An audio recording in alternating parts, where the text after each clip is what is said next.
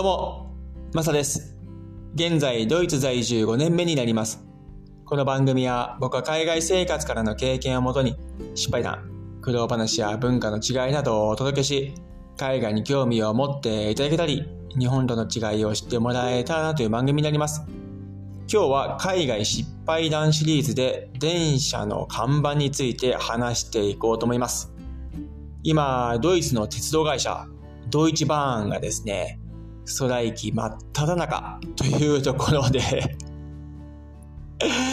僕は2016年からドイツに来てるわけですけども、基本的には移動は車を持ってるので、その車でですね、移動するケースが多いんですが、ただ、どっか出張行ったりとか、電車で旅行に行けたりとか、あと、日本に帰る時ですよね。その時とかは、主に空港に行く時、その時電車をよく使うんですけども、まあですね、電車は 本当サービスが良くなくて、クオリティも低いんですけども、本当僕ね、ドイツバーンとの相性最悪で、毎回遅れるし、で、新幹線みたいなのがあるんですね。ICE という。それもですね、結構な額を払ってにもかかわらず、普通に遅れますし、で、到着時間とかも、で、乗り換えの時ですね、これが一番腹立たしいんですけど、乗り換えってあんまり待ってくれないんですよ。遅くなっても。でね、何回も、その到着時間が遅くなったにもかかわらず、もうね、乗り換えのその電車が行ってしまったりとか、こう結構僕ね、経験してて、もうその都度その都度ね、ムカついてしょうがなかったんですよね。今思い出すだけでも、ちょっと非常に ストレスを感じるわけですけども、ちょっと感情的になっちゃいますけど、はい、そういうケースがですね、あったりとか、もうね、あんまりこう、相性が良くないんですよ、僕。で、普通のドイツの鉄道のローカル線ですよね。そういったのも普通に遅れたりとかもしますし、まあ、日本の環境の良さを改めて実感するケースって多いんですけども、もう日本の良さを知らせてくれてありがとう、感じさせてくれてありがとうみたいなね、感じにもなっちゃうんですけど、それがですね、えー、夜、こう日本みたいに駅の構内って明るくないんですよ。で、街灯とかそういったライトアップがあまりされてなくて、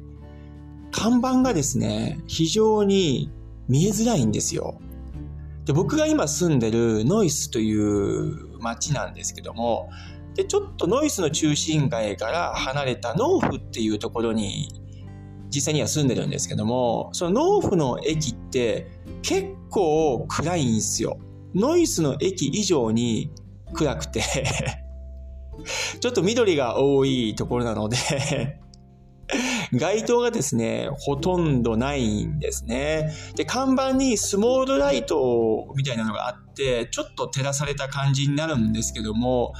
まあね、読みづらいっていうか、本当に見えづらいんですよ。で、夜遅く空港からですね、その時、農夫へ帰る時に、あ、これ気をつけないといけないなっていうふうに思っていて、毎回毎回 Google マップと一緒にですね、チェックしながら、あ、まだだよな、次の駅だよな、とかっていうのに、こうチェックをしてるわけですけども、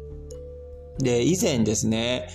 そう、Google マップを見ながら、あ、次の駅だなとかって思いながらこう見てたわけですよね。で、夜も遅かったですし、当時、冬でですね、非常に寒い時期だったんですよ。で、ノイスの駅から2駅目なんですね、ノーフの駅って。で、ノイスの駅から2駅目なんですけども、1駅1駅がですね、非常に長くなるんですね。で、ノイスの駅まで着いた時に、ああ、2つ目の駅だと思って、まあ、Google マップも見なくても大丈夫だなっていうふうに思って、普通にもう携帯もポケットの中にしまって、ああ、2駅目待とうっていうふうに思ってて、するとですね、間隔が今までこう、短かったわけですね。ノイスの駅まで、空港からですね。そうなると、あれちょっと待てよ、行き過ぎたのかなっていうね、感覚にとらわれて、あれ待てよと。で、電車の中を見てみると、スクリーン上にですね、次の駅どうだっていう風に出てくるんですよ。ドイツの電車の中は。で、その時、そのスクリーンも壊れていて、もうずっとですね、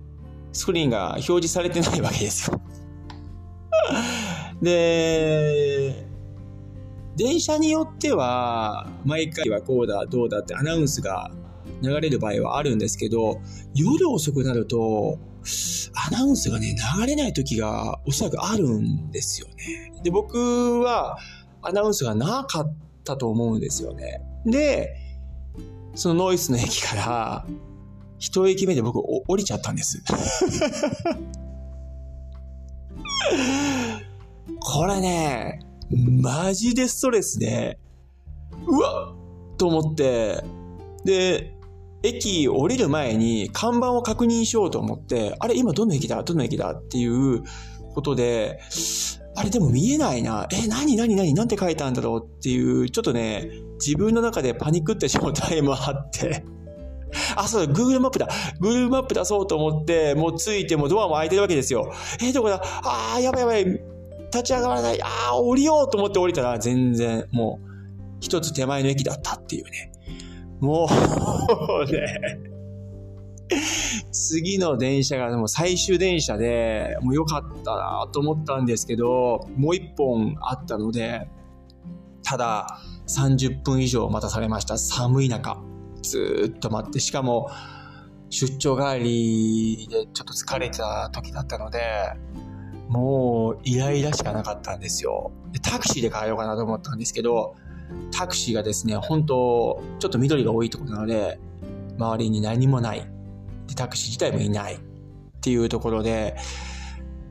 いや、待つか、と寒い中。もう、本当その時にドイツに住むのやめようって。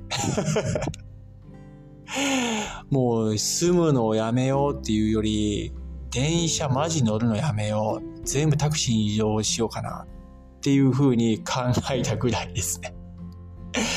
もう非常にですね、ストレス、自分が悪いんですけどね、自分が悪いただ、看板ぐらいちゃんと明るく見えるようにしよう で、アナウンスもちゃんと流そうで、スクリーン壊れてたら、もうスクリーン早く直そうもうね、そういったもう愚痴しか出ないですよ、僕、ドイツバーンに対しては。もう日本に帰った時の、あの電車の安心感。時間通り着くし、もうアナウンスも必ずあるし、夜遅くなってもね、終電逃したらこれはもう、完全にも自己責任ですけども、それ以外になると、毎回アナウンスもしてくれますし、で、駅自体のですね、看板も、至るところにこう、看板ってあるわけじゃないですか、日本の場合。明るくて見えますし、ねえ。もうね、本当にそれを考えると、自分が悪いんですけど、自分が悪いんですけど、もっとね、お客に対して環境を良くしてよっていうね、そのストライキのこともちょっと今思い出しましたけども、本当にね、僕は、ドイツ版相性悪いです。他にね、ドイツに住まれてる方々とか、あるいはヨーロッパに住まれてる方々とかで、こういう鉄道の環境っていうのって、ストレス感じることありませんか？あればぜひ教えてほしいです。なんか他にこういう経験しましたよとかっていうね、もうわかるっていうところで飲みながら話したいなというふうにも思いますね はい。日本のね、あの、電車の環境の良さ改めてわかる時って多々あるんですけどもね、もうちょっとですね、環境クオリティを上げてほしいなっていうふうに思ったりもします。はい。今日は海外失敗談シリーズで電車の看板について話させてもらいました。どうもありがとうございました。それでは素敵な日曜日をお過ごしください。ではまた次回の放送で。チャオ